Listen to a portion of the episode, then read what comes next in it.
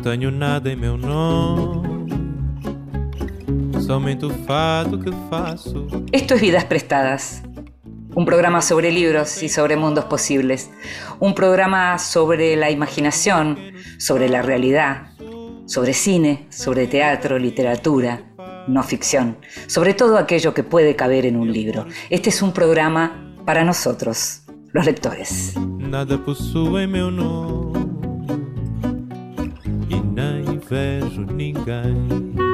Y a aquellos que nos gusta leer, nos gusta hacerlo a solas, acompañados a veces, y otras veces nos gusta que nos lean en voz alta.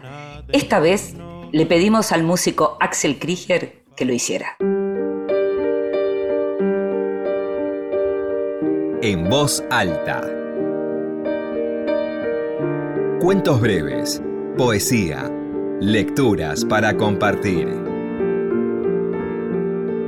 Intromisión. Cuando escribí este libro ya estaba fuera de su tiempo. En aquel entonces era evocación. 40 años después es un mundo artificial. Leerlo es ir despertando fantasmas, un hipogeo de recuerdos, digamos, bien conservados. En el autor existe el gusto de la exhumación, admitiendo también que todo lo que sale de su cerebro puede o no ser un fenómeno transitorio.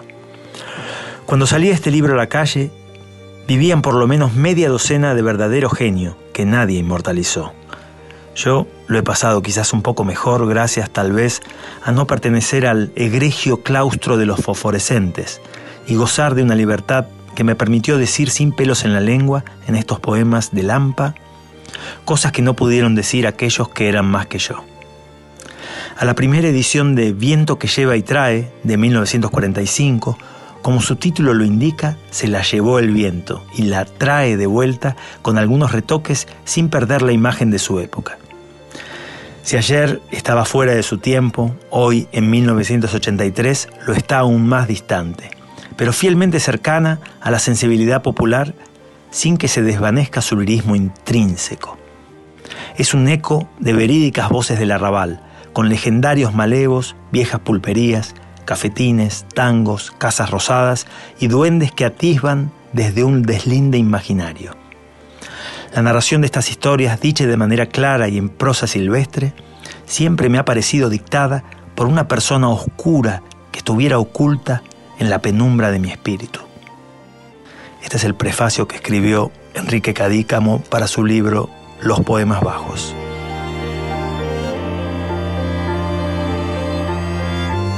Y lo escuchábamos a Axel Krieger leyendo el prefacio de los poemas bajos de Enrique Cadícamo. Axel acaba de editar Axelotl, su sexto disco solista. Vidas prestadas. En la noche de la radio pública.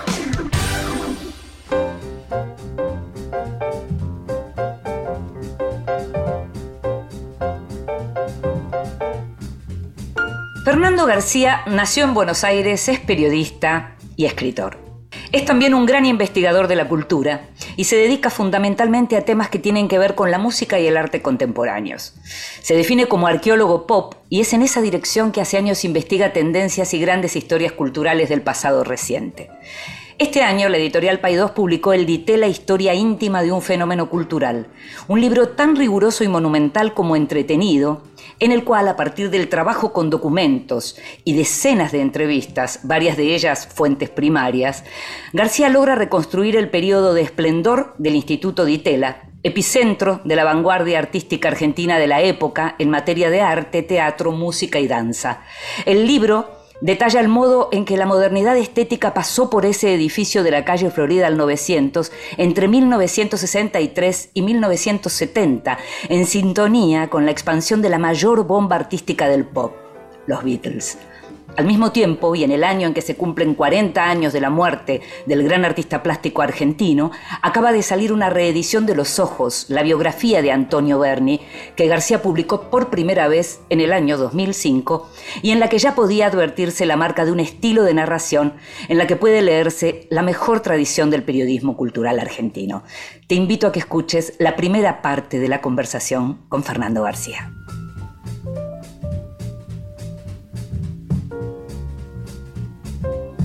Y al otro lado de la cámara, eh, porque ya no es del teléfono, y em, lo veo yo, pero ustedes no lo ven, pero está Fernando García, a quien vi durante muchos años eh, en, el mismo lugar en el que trabajaba yo. Trabajamos juntos con Fernando mucho tiempo en el diario Clarín y es un placer tenerte como autor en Vidas Prestadas. Gracias, Fer, por estar ahí. ¿eh? Hola, Inde, muchas gracias por la invitación. Este, la verdad que nada, este, esperaba muy ansioso estar en el programa. Eh, hablando de ansiedad y de curiosidad y de múltiples intereses, eh, uno te conocía siempre con lo que tenía que ver con la música, arrancaste en el periodismo como especialista en el tema música, en el suplemento Sí, eh, escribiendo, editando. Hubo un momento en donde pasaste a hacer cultura en general, pero te fuiste convirtiendo con el tiempo en un gran experto, en un gran especialista que incluso estudiaste, a propósito de esto, en el tema de artes visuales. ¿Cómo fue ese paso?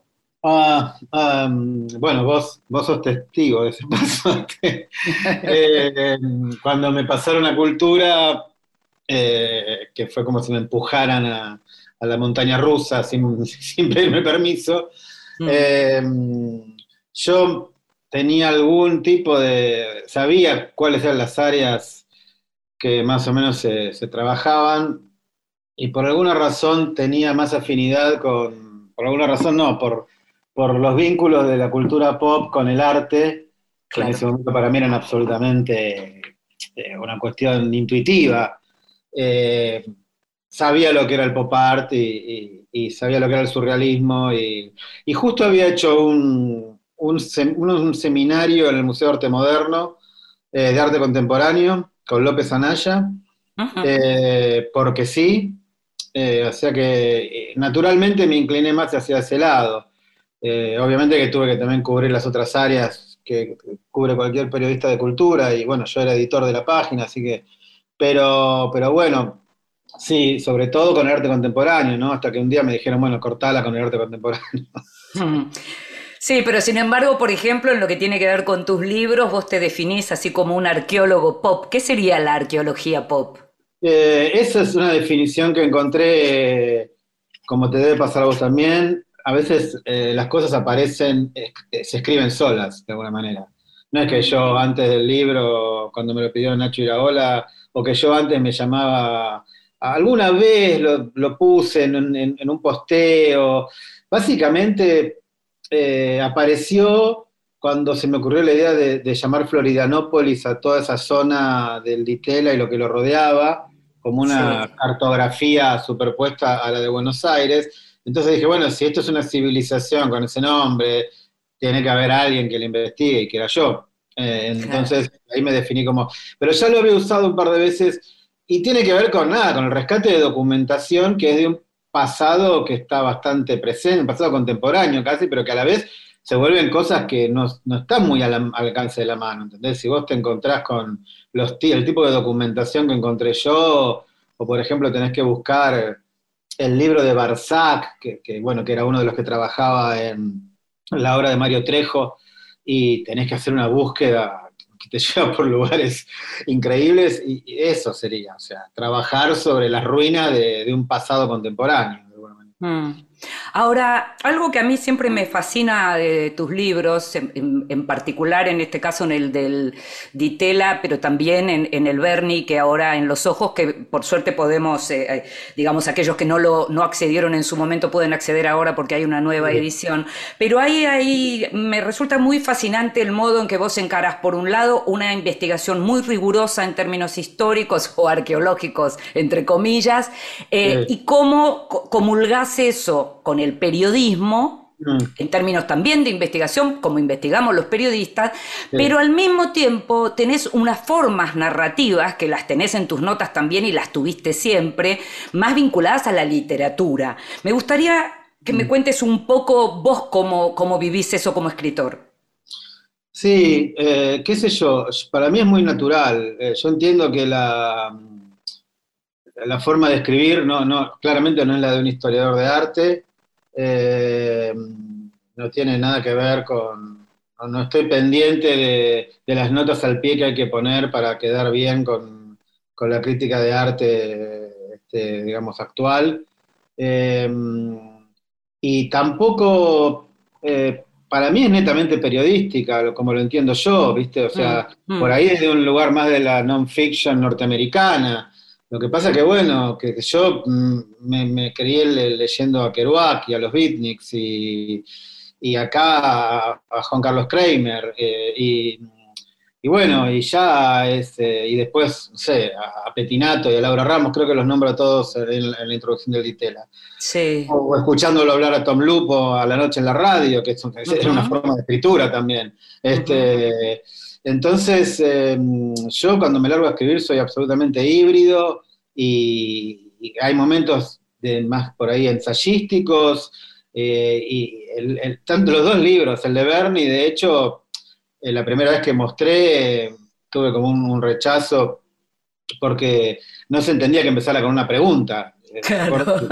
Paula me dijo, ¿cómo no podés empezar el libro con una pregunta? Yo digo, ¿por qué no? Eh, sí, Claro. porque- claro, y bueno, es que la pregunta era justamente, abría la investigación, y en este caso lo mismo, o sea, empieza con la descripción de una casa, sí. de dos ex Ditela, que no se sabe bien quiénes son, pero bueno, ya se va a saber. Este, entonces, eh, no, no, no te puedo decir, creo que es, yo creo que es no, literario, no, no, no me parece como quizás demasiado, eh, y periodístico me parece justo, lo que pasa es que a veces periodístico se toma como menor, y bueno, Sí, totalmente, totalmente. Coincido. Mm, no mío. yo. Sí, sí, coincido absolutamente. Y además, bueno, hay, por eso te hablaba también de lo- del cruce, está muy bien lo que decís en relación al híbrido, porque estamos hablando, por ejemplo, en el caso del Ditela, estamos hablando de 75 entrevistas. Uno dice Sí. 75 entrevistas, hay gente que de pronto está 20 años y reúne 75 entrevistas. ¿Cómo Sí. fue reunir 75 entrevistas? ¿Cuánto planteaste de entrada? ¿Cuánto te fue llevando una con otra? ¿Cómo fue Sí. ese trabajo, esa práctica tuya eh, en la producción de un libro como el Ditela? Marcelo Larraqui puso un tuit que hablaba de que, que había terminado una cantidad de capítulos y, y venía la incertidumbre de lo que seguía, no, no sé lo que está escribiendo, no, no me quiso decir. Eh, y decía, bueno, se, se tendría que llamar Cómo pude. Y yo creo que mi libro se tendría que llamar Cómo pude, porque te digo la verdad, no, es la primera vez. El de Bernie tenía una sistematización, por lo menos, me costó muchísimo, pero Mm. tenía una sistematización. De hecho, había una lista de entrevistables antes de Eso empezar. preguntaba, claro, Claro. eso. Ahora no, ahora Ah. acá no hubo nada, no hubo, apareció la estructura tardísimo, Mm. apareció Rafael Cipollini para hacerme de coach en un momento en que casi, casi no sigo, Mm. Eh, y no, era, era eh, mañana entrevisto tal, hoy le mando un mail a tal, de repente aparecía un nombre, eh, azarosamente, y lo entrevistaba, bueno, mucho fue de, uno me llevó, sobre todo en la Al parte otro, de claro. Villanueva, claro, eso, en la parte de Villanueva eso fue, viste, uno me llevaba a otro, a gente que ni siquiera sospechaba que iba a entrevistar, eso fue lo mejor de todo, ¿entendés? Este, ver a, por ejemplo, ver a Cutaya, que yo ya lo, lo conozco de, de- por mi lado rockero, eh, y que Cutaya me diga, no, pero vos tenés que ver a Rubén de León porque él se acuerda de todo y yo no. Y yo, ¿quién es Claro, Rubén de claro, León? claro, claro, claro. Y ahí, bueno, Rubén de León, a Parque Patricios. Y así terminar, por ejemplo, en una isla del Tigre, el día más frío del 2019, viendo a Walter Wood, que era el, el número dos del, del director del Laboratorio de Música Electrónica, para escuchar una función completa de Bonino que él tenía grabada de aquella época. Eh, Qué bárbaro. Muy azaroso, Inde, la verdad es que no, no había nombres de capítulos, apareció la idea de hacer temporadas como en las series al, al final, Mm. porque yo pensé que yo quería que el libro fuera diteliano, como, como pongo ahí el- la definición Sí. del adjetivo diteliano, fue algo que apareció en un momento que llevó muchos meses formularla, entre Rafael y yo la terminamos de definir, y como yo quería que fuera de italiano y pensé, ¿qué, qué distingue a lo de italiano? Bueno, lo, lo contemporáneo puro. Y digo, Mm. ¿qué más contemporáneo en este momento que las series? La gente ya no habla más de discos, de qué libro estás leyendo. Bueno, tu programa es de libros, pero eh, la gente. No, dice- no, pero es cierto lo que decís, la comunicación se da mucho a partir de las series por esta idea además de los atracones y... Eh, ¿no? series, que, claro. que- claro, Están ocupando el lugar que la música ocupó en nuestra generación en la cultura pop. Es- Eso lo tengo clarísimo. total. mm, Y de hecho, Ah, de hecho engullen a la música pop. Se, se- se- se- se alimentan de la música pop. No hay serie, hay muchas que no, pero hay muchas, las mejores, eh, la narrativa pasa por la música también. Depende, claro, de, de tu conocimiento y que te des cuenta el guiño que está haciendo el, el- el- Musicalizador. el ¿no? Claro, musicalizador, pero, pero Claro. muchas veces no es, no es casual, ¿viste? Entonces, bueno, ahí apareció eso. Y, y después sí, digamos, ya en un momento ya era, se sabía que la primera parte era más el mapeo de lo, de lo que, el- cómo se generó el Ditela. Igualmente nunca con una idea cronológica, yo no me gusta para nada eso, a mí me gusta ir en zigzag, eh, ¿Por qué? porque, mm, porque es la forma de escribir, porque como Mm. no, no me gustan las biografías que la de Antonio Berri, por ejemplo, tendría que decir eh, aquella mañana del 14 de mayo de 1905, el sol rebotaba sobre los humedales de Roldán, mientras Margarita hacía fuerza en la pensión de la calle Catamarca. Me mato. Claro, claro. Bueno, bueno, pero con- convengamos que hay algunas biografías tradicionales que también están muy bien y que a uno le interesan. Tiene que ver con cómo le gusta escribir a uno, en definitiva, o leer, Sí. ¿no? Eh, bueno. Al- al- hablando de, de cronologías, hay una que es muy alucinante y que tiene que ver con los años del Ditela y con los años de los Beatles, ¿no? De 1963 a 1970. ¿Qué te, Ah, Sí. qué te representa esa cronología? Es que es fundamental, porque para, para que la gente lo entienda, el 63, el Ditela se abre más o menos en ma- abril, mayo, la sede de Florida, ¿no? Estamos hablando. Sí, sí. Eh, y más o menos para esa época sale el primer LP completo de los Beatles, porque Love Me Do había salido en octubre del 62. Mm. Eh, y en el 70, en abril, es el comunicado de Paul McCartney, de- que, que, bueno, que se- con eso se, terminan de, mm, terminar los Beatles. Y dos semanas, ahora a veces, este, a mí me pasa que cuando termino un libro me olvido de todo, pero dos semanas antes o después, Guido Di Tella hace una conferencia de prensa con, junto a Oteiza, Villanueva eh, y Cococho Paolo Antonio, que murió hace poco, Sí, sí. eh, para anunciar que cerraban los centros de arte. O sea, eh, la cronología es casi eh, paralela. Y además en Impresionante, cuenta, es muy impresionante, que representan lo mismo. a veces, viste que acá se busca, bueno, ¿quiénes fueron los Beatles argentinos? Almendra, te dicen unos, por, por la- No, fue el Ditela, claro. Fue Ditela, claro. Claro, Fue Ditela, claro, fue Ditela. Este, es eso. y además que acá, en el 67, Roberto Jacobi y dos chicos más que, que murieron, eh, armaron un happening que llamó Beat, Beat Beatles, con ese juego ¿no? semiótico típico de Roberto, eh, que fue festejar el, la- la- el quinto aniversario de la salida de Love Me Do. Y yo te digo que me, me busqué, pregunté, y no hay antecedente de ninguna institución donde se haya hecho esto, ninguna institución de arte, este, Sí, ningún ni nada, ¿entendés? Si, si lo hicieron, lo hicieron en fiestas privadas, yo, pero eh, que, que el Ditela haya decidido prestar su auditorio para un espectáculo que celebraba el quinto aniversario de la primera salida de- del disco de los Beatles, bueno, es como llamativo, ¿no? Y además, yo, hay mucho que yo encontré eh, de los Beatles en, en musicalizaciones, por ejemplo, en el primer espectáculo de Oscar Araiz, en Crash, que fue un suceso, tuvo que hacer dos temporadas, eh, había un sketch, como decía él, que cerraba con Lucy in the Sky with Diamonds, y eh, los trajes estaban inspirados en las obras de Le Parc. Eh, Ajá. entonces tenían espejitos y las luces pegaban a los espejitos y provocaba el mismo efecto que la bola de la música disco, pero 10 años antes, ¿entendés? Claro, Claro, muy alucinante. Algo que, que, aparece mucho en, tu libro también tiene que ver con esas 700 personas que pasaron, digamos, por el Ditela y aquello que fue eh, y que es, siempre señalado como gran vanguardia en la Argentina, como puede ser eh, Alberto Greco, que, digamos eh, este año con la, muestra en el moderno, además, por suerte, vuelve su nombre, una vanguardia en sí mismo, decir, pero que no estuvo en el Ditela, ¿no?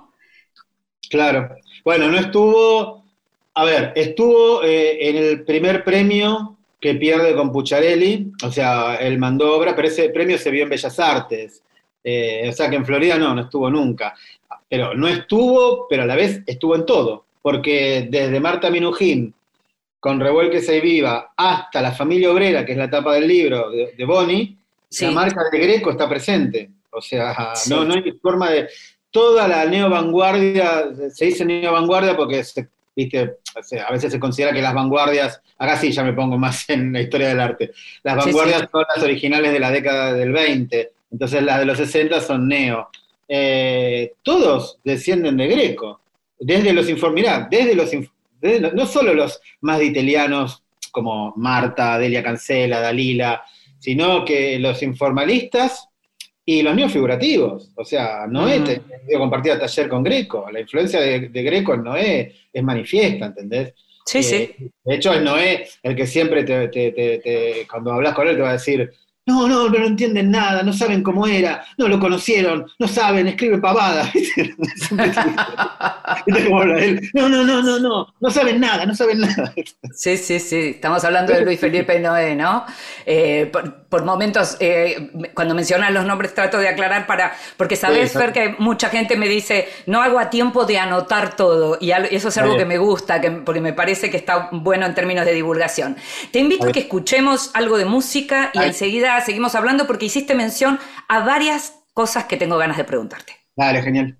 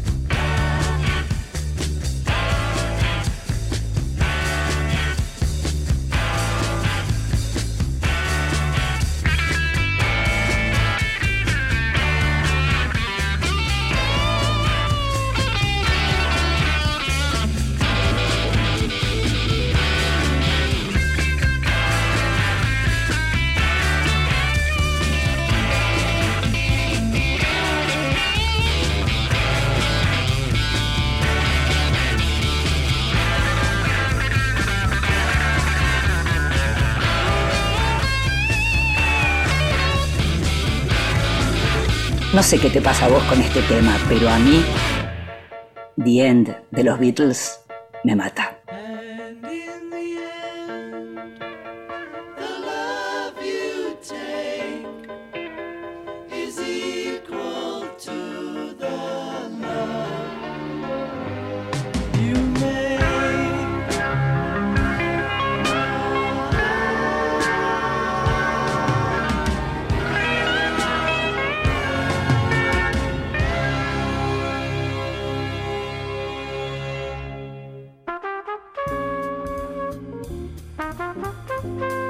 Extranjero.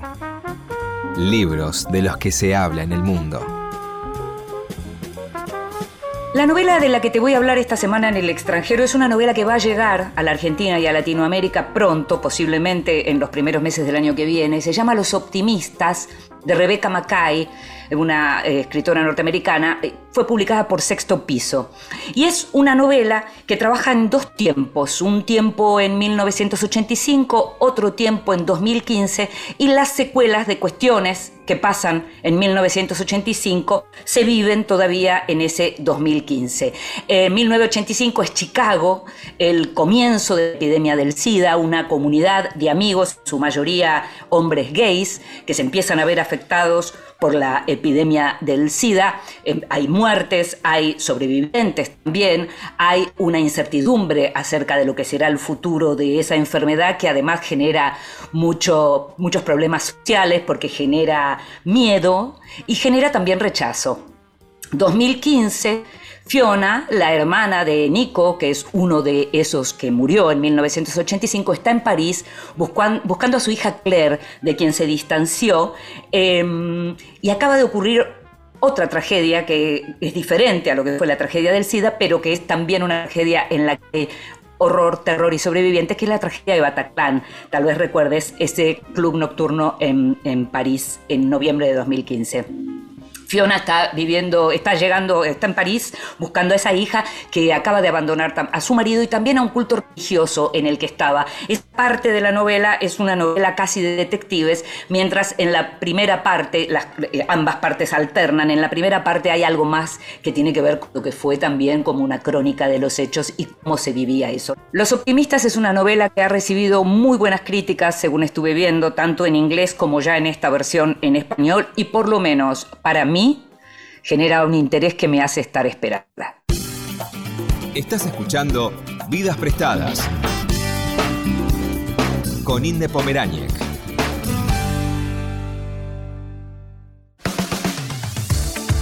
Continuamos en Vidas Prestadas.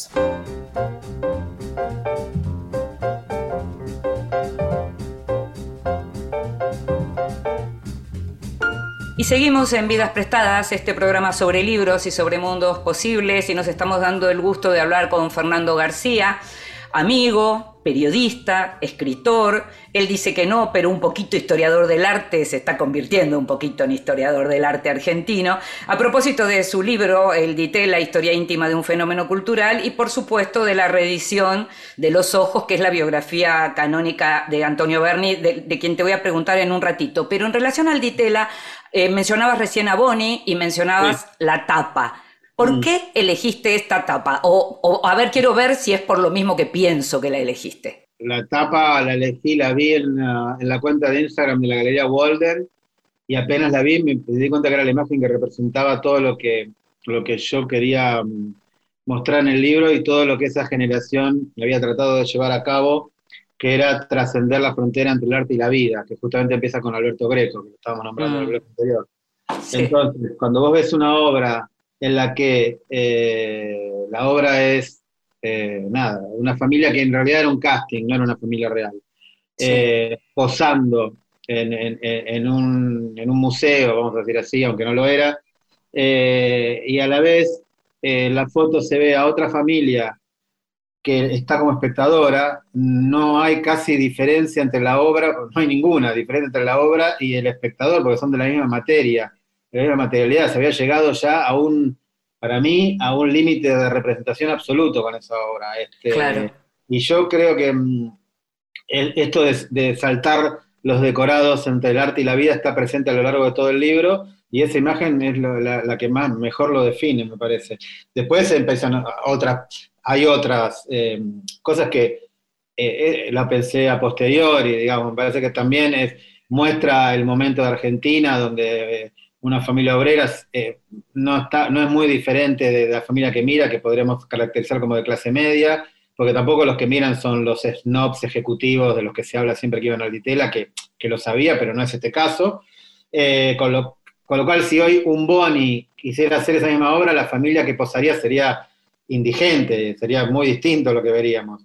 Eh, Seguramente no estaría ahí, además, ¿no? Claro, y, a la vez, como, como el Ditela eh, anclado a, cierto, no, a cierto no, al auge industrial de la Argentina, me parecía que también decía mucho de Siam la imagen, y de hecho. Andrés dice que es un mito familiar que, que Luis Ricardo Rodríguez, que es el nombre también de fantasía, por eso no se puede ahí, ahí es donde mis eh, habilidades de arqueólogo se terminan. No, no, no. Salvo que el chico de la foto un día eh, me, me, contacte, como me ha pasado con cosas de Bernie, es la única esperanza, porque después, este, y bueno, te decía, bueno, que Andrés en la mitología de la familia Dicen que él era matricero de Siam, pero bueno. Estamos hablando de, Andrés Ditela, que pasó por este programa, y estamos hablando de la tapa del libro El Ditela, Historia íntima de un fenómeno cultural, que justamente es el registro documental de la instalación La Familia Obrera y el Público Experiencias 68 del Instituto Ditela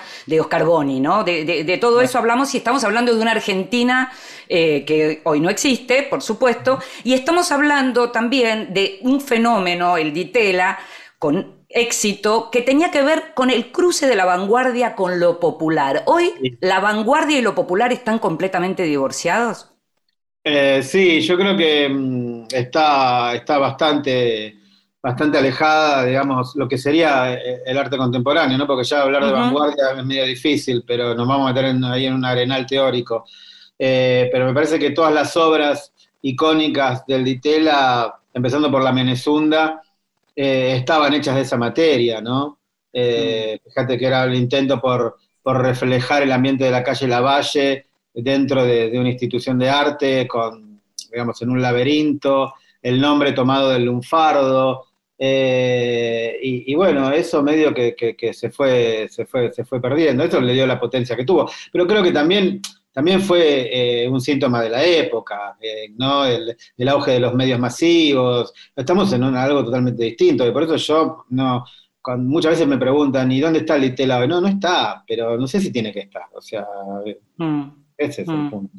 Mencionás la Menezunda, que es uno de los puntos centrales, por supuesto, de, lo que fue la experiencia del Ditela y de tu libro, pero también es un punto central porque hay como una discusión alrededor de lo que fue la creación de la Menezunda, que está muy desarrollada en tu libro. Vos, después de haber investigado, ¿qué pensás? ¿Quién creó la Menezunda? No, yo, yo, yo me, me apego a la a la línea fundadora, digamos. Este, yo, banco la, versión de Marta y de, Rubén Santantonín, bueno, más la de Marta, porque Rubén, pobre, no, tuvo mucho tiempo para hablar. Este, eh, y tomo las otras como, te diría, casi como parte del mito de la época, eh, donde pudo haber conversaciones cruzadas en las mesas del moderno, eh, celos, egos, y demás. No hay, no hay pruebas, de hecho, no hay pruebas. Si hubiera una prueba, si alguien me hubiera mostrado un boceto. Eh, pero bueno, me parece que eso decía muy bien Pedro Roth, ¿no? Era un magma todo eso. Era un magma y alguno agarraba y lo, y lo, y lo llevaba adelante. Pero no descarto que la idea de un laberinto anda, hubiera estado dando vueltas. Ahora, la planificación, ejecución y demás ya es Marta y Rubén Santantonín, o, o Rubén Santantonín y Marta, como quieran ponerlo. Tenés, eh, no solo escribiste sobre ella, sino que tenés un vínculo con Marta Minujini importante. ¿Te acordás la primera vez que viste a Marta Minujini y qué representó eso para vos? Sí, es re importante. La vi en, Almorzando con Mirta Legrand, en el patio de, mi casa de Bonifacio y Puan. Eh, tenemos un televisor Filco naranja, de esos de, de diseño super pop este, y se veía con fantasma, ¿viste? Y eso por, por, porque estaba, digamos, la fábrica de Nobleza Picardo dificultaba la señal. Todavía no estaba la facultad, estaba Nobleza Picardo, claro. Mm. Y, hubo un almuerzo, creo, debe haber sido en el 77, por ahí, eh, donde aparece Marta Minujín con su pelo, sus anteojos, y tenía una mano con la que se rascaba la espalda, cada tanto le enfocaba la cámara y yo me volvía loco, no lo podía creer. Este, y me quedó, me quedó, me quedó grabado para siempre eso, como nada, como la primera vez que escuché Almendra en la radio o esas cosas, ¿no? Eh, y yo se lo comenté a ella y sí, se acordaba, se acordaba perfectamente de, eso. Ah, y después la vi también, no, muy, no mucho después que eso, quizás dos años, en una sucursal de Little Stone, que era una marca de ropa sí, claro. yo me compraba, pero que no eran talles para mí y mi abuela me los tenía que ajustar. Este, había una sucursal en Montevideo y Santa Fe que duró poco, y un día entré con mi vieja y la vi y casi me desmayo. La vi parada ahí, justamente. Y casi me, casi me desmayo. No, no, no, casi me desmayo porque era una presencia, ¿viste? Como este, así que esas fueron a veces, ninguna relación con, el arte. Eh, aparece la figura de Mario Trejo en tu libro de Lietela, que es una figura muy recordada por, los poetas de Rosario, pero que posiblemente no tuvo el alcance nacional que, tal vez mereció su obra. Contame algo de Trejo. Yo te puedo contar de Trejo de, la parte del Ditela. Eh, parte de, esta que decimos muy bien, de esta desmemoria con algunos personajes, tiene que ver con, la materia misma del Centro de Experimentación Audiovisual, que era el de que dirigía Roberto Villanueva, que también es un gran olvidado, eh, que no dejó, no, no, no, dejaron filmaciones. Mm. Eh, no es como la parte de arte que rehacen las obras o tienen fotos. entonces, lo que se hizo se perdió en la memoria de los que lo vieron.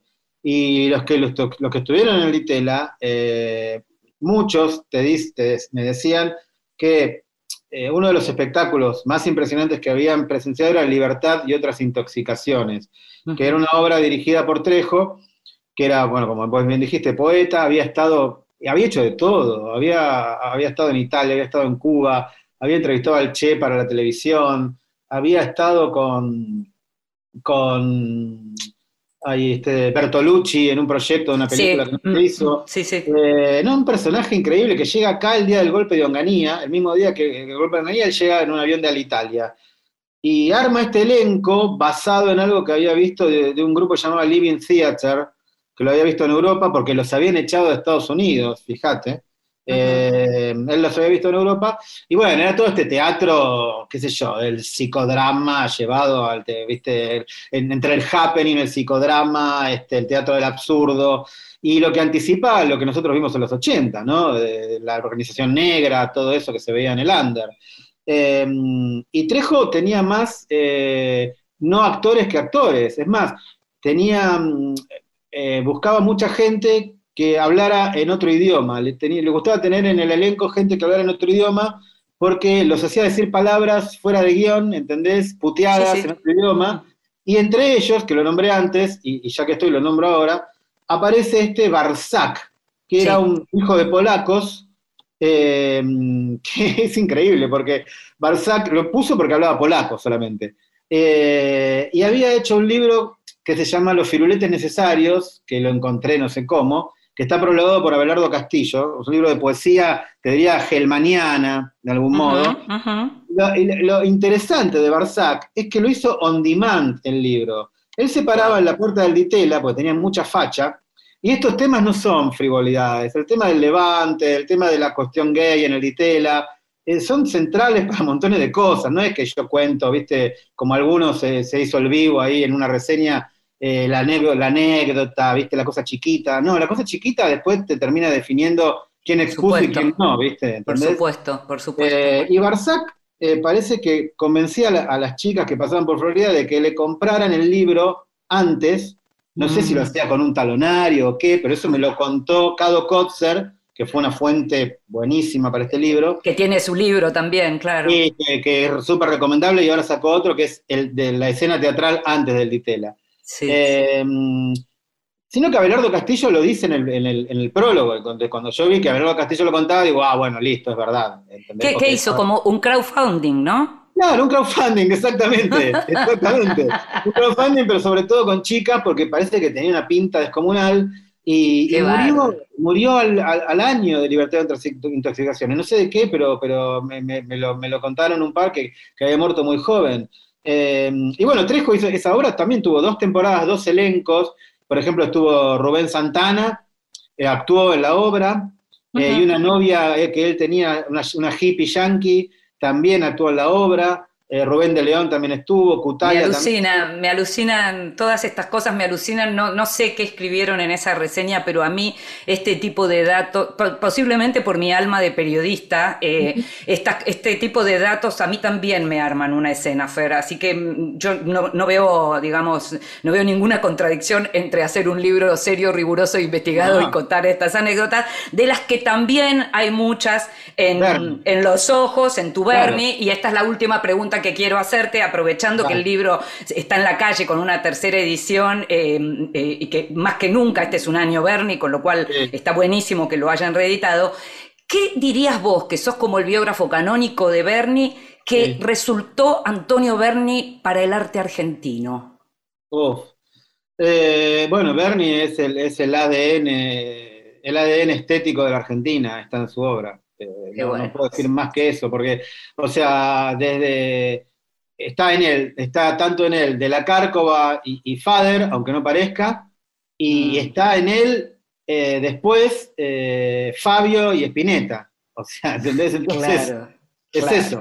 Si vos pensás, en Crónica de un niño solo hay fotogramas que son iguales a algunos grabados la parte que se baña el chico en el río y eso, hay un montón de Juanitos de Venecia que, son, son tal cual, son un chico bañándose, pescando, eh, desnudo.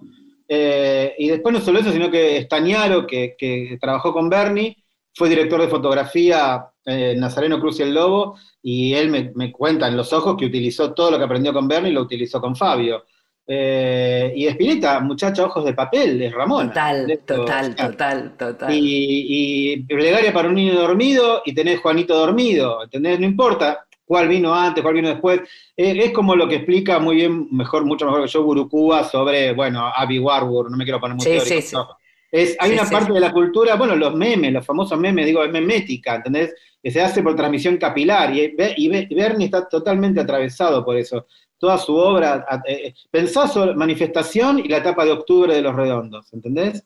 O sea, ella creó una iconografía argentina eh, que, se, que se va a seguir repitiendo, este, no sé cuánto tiempo, pero siempre va a haber una imagen de Bernie prestada en algún lado, ¿entendés? Este, tomada para algo. Y no pasa con todos los artistas eso, ¿viste? Deberíamos hacer eh, alguna vez un programa con cuáles serían esos artistas, Sonda Piazzolla, María Walsh, ¿no? Ese tipo de cosas que están en el ADN. Esto mismo que estás diciendo vos, que realmente es una gran idea. Nombraste, nombraste justamente para mí al que es el, el gran equivalente de Bernie, para mí, eh, no, a veces que dicen es el Borges de la pintura, no, para mí es Piazzolla, para mí son mm. Bernie y Piazzolla, son, hacen el mismo tipo de operación radical sobre la tradición, eh, eh, Piazzolla sobre el tango y Bernie sobre la pintura.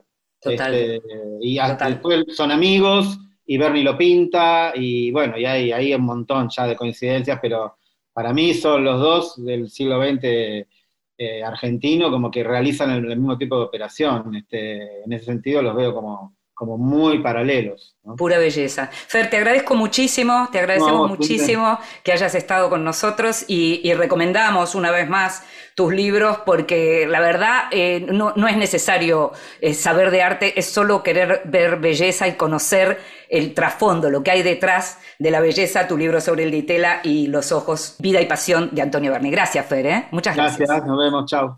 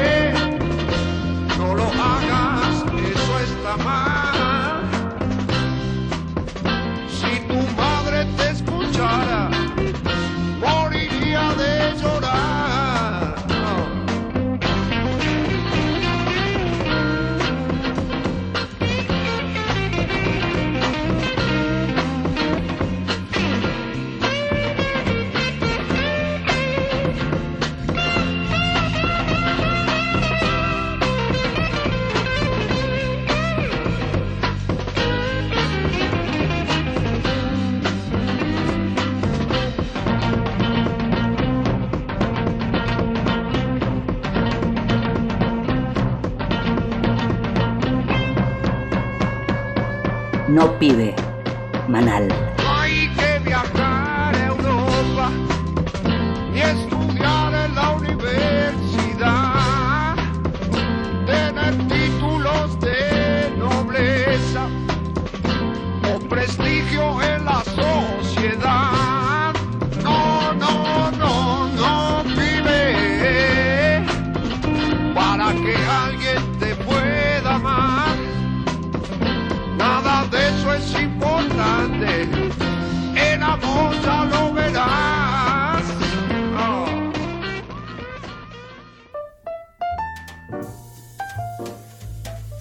Te regalo un libro.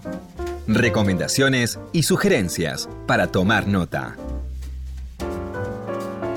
Mi nombre es Gabriela Saidón, soy periodista y escritora y el primer título que se me ocurrió, que me vino a la mente eh, para te regalo, es Madame Bovary de Gustave Flaubert, un libro que leí eh, por lo menos tres veces o más en mi vida, primero a los 15 años de la biblioteca familiar, un ejemplar de esos de, de tapas de cuero y letras doradas y papel Biblia que lo hacía parecer más sagrado y más importante Después eh, hubo otra lectura eh, en la carrera de letras en la, en la, Facultad de Filosofía y Letras de la UBA eh, y también ahora una nueva lectura para, para incluso para, para, transmitirlo en talleres. Y cuento este, esta trayectoria en las lecturas porque en cada lectura descubrí nuevas cosas, no solo en el personaje de Emma Bovary, que es un personaje muy interesante para verlo incluso con ojos nuevos, con ojos actuales, sino em, particularmente en la escritura de Flaubert, ¿no? que se sabe que era un detallista obsesivo eh, terrible, em, y bueno, eh, leyendo como con, con, una mirada de hormiga, eh, cada frase, cada párrafo, realmente es como, el libro mismo es como un taller de escritura, el, el, cambio en los puntos de vista, las sutilezas en los cambios de puntos de vista, que casi prefigura eh, la, al cine. En, el libro es un libro de 1854 y sin embargo es absolutamente vanguardista. Em, también, bueno, los personajes, la situación, la cuestión de la infidelidad, la cuestión del drama de Eva, eh, el personaje de Charles. Eh, tiene, es un libro que tiene muchas riquezas por donde se lo mire. Y la escuchábamos a Gabriela Saidón hablando de una de las grandes novelas de todos los tiempos, Madame Bovary, de Gustave Flaubert. Gaby acaba de publicar Super Dios, la construcción de Maradona como santo laico por Capital Intelectual, y poco antes habían publicado su novela histórica La Reina. Libros que sí. Títulos nuevos y no tan nuevos que son imperdibles. Y el primer libro del que te voy a hablar hoy en esta sección se llama Generación Ofendida. Eh, la autora es la francesa Caroline Fourest, que mm, nació en 1975, ensayista, cineasta, periodista, profesora de ciencias políticas en París. El libro, como te decía, se llama Generación Ofendida, lo publicó Libros del Sorsal y trata de un tema que es el tema del momento y que es la cultura de la cancelación. Vivimos en la era de la cancelación qué se puede decir, qué no se puede decir, sobre qué se puede escribir, sobre qué se puede hacer arte y sobre qué no se puede hacer arte. Es la gran discusión en este momento y sobre todo ¿Quiénes son los que determinan eso? Y por eso es generación ofendida, porque Furest habla de la gente joven que en este momento está haciendo valer su opinión como nunca en relación a lo que se puede y lo que no se puede. Y algo muy interesante de este libro, que está lleno de ejemplos que tienen que ver sobre todo con la, con la cultura en los Estados Unidos, que es la misma cultura que está llegando a Europa, explica ella, si bien todavía en Francia se conservan algunas tradiciones diferentes, lo que ella está diciendo es que el nuevo antirracismo, por ejemplo, colisiona con el viejo antirracismo, que era el que tendía a que todos fueran iguales, es decir, un antirracismo igualitarista versus un antirracismo identitario. ¿Qué sería esto?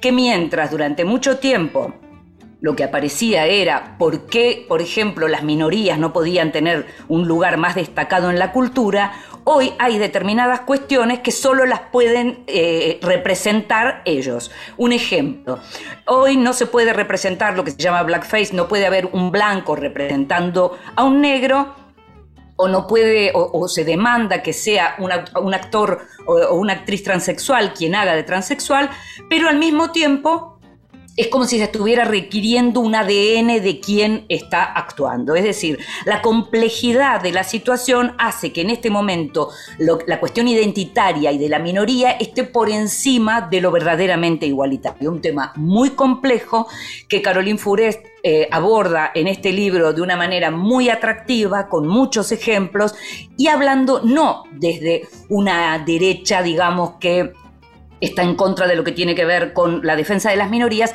sino que intenta pensar en un mundo realmente igualitario y sin nadie por de nadie.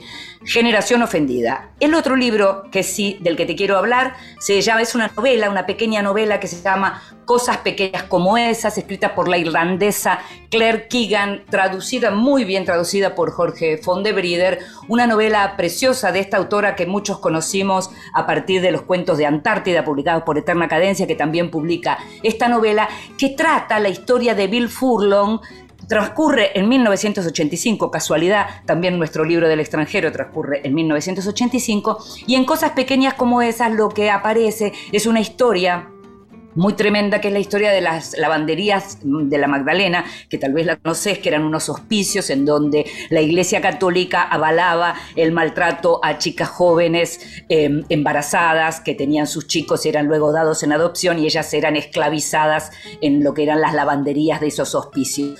Eso aparece en esta novela, que es la historia de, como te decía, de Bill Furlong, que fue en su momento criado por otra familia no conoció a su padre y su madre murió cuando él era muy chico, por lo tanto fue criado por otra familia, tuvo un destino mejor que aquel para el que posiblemente había llegado al mundo. Cosas pequeñas como esas, una novela de Claire Keegan.